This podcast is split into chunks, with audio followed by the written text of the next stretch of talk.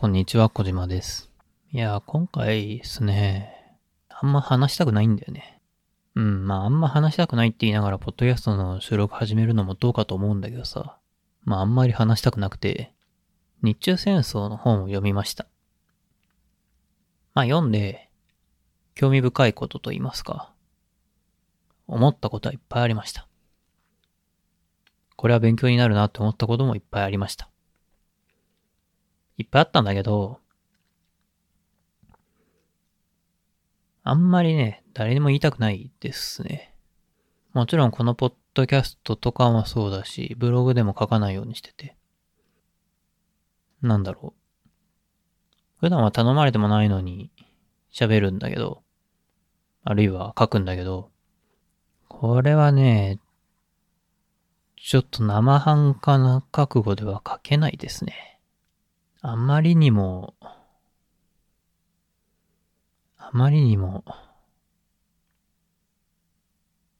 なんだろう。と冷静には、話せないというか。まあ、冷静に話せないっていうとちょっと語弊がありますね。僕自身は冷静に話せると思うんですよ。まあなんだけど、今僕がこれは興味深いなって感じていることを喋ったとして、まあちゃんとというか、自分がどんだけ努力をしたとしても、60%も70%も伝わるような気がしないんですよね。というふうに感じていて、まあ今僕は、この本については、内容にはあまり触れないようにしようと思って、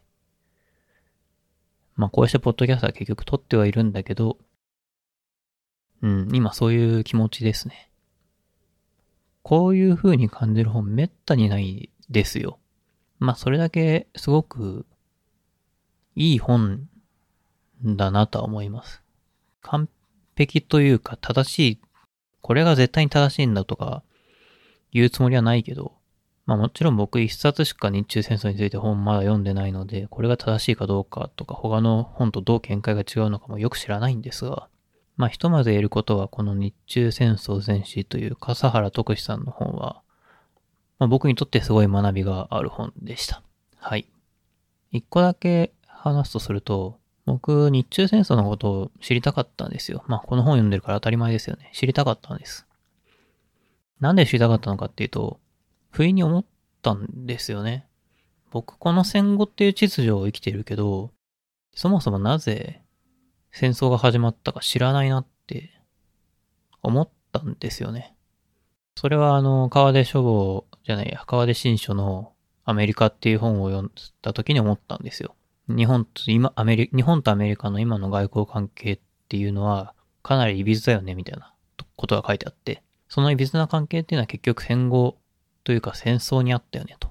なんでその戦争にあるのかっていうのは、これはもうどう考えても日中戦争および太平洋戦争から来てるよねと。いうことがまあその人の意見としてあったんですよね。まあそれが100%正しいとは思わないんだけども、その話を読んだ時に、確かに僕はなぜ開戦したのか知らない。なんで日中が戦争しているのか知らない。なんで満州事変なんてものを起こしたのか知らないっていうふうに、ふと気づいたんですよね。まあ気づいたので、調べてみたんですけど、調べてみた結果、この本が一番詳しそうだったんで、この本にしてみようって思って、まあ飛び込んでみたんです。で、実際めちゃくちゃ詳しく書いてありまして、なぜ満州事変が起きたのかっていうことが、満州事変が始まる15年ぐらい前から 解説されます。もうだから布石っていうのはずっと打たれてるんですよね。まあもっと言うと、その満州事変の15年前っていうのは大化10、大化21箇条の要求っていうものなんですけど、それよりもさらに前に韓国併合っていうのがあるし、それよりもさらに前に日露戦争というものがあって、なんというか、この辺地続きなんだなっていうのはそうい感じたんですよね。なぜ韓国を併合できたのかっていうと、やはり日露戦争に勝ったからというのはものすごく大きかったわけだし、日露戦争に勝って韓国を併合できて、で、その次の手として大化21箇条の要求っていうのが出てきているわけだから、全部繋がってるんだよなっていうのを、この本ではこの本に書いてあったことじゃなくて一部試験も混じってますけど、この本は大化21箇条の要求から始まるんで、なんかそれをすごく感じました。まあなんで、なぜ戦争が始まったのかみたいなことに、もし僕みたいに興味を今持っている人がいたらぜひお読みください。あんまり楽しい本ではないですけどね。はい、そんな感じで、今回はこの辺で終わろうと思います。えー、最後まで聞いていただきありがとうございました。先週、サボっちゃいましたが、ニュースレターをやっています。月曜日と木曜日に基本更新をするつもりなので、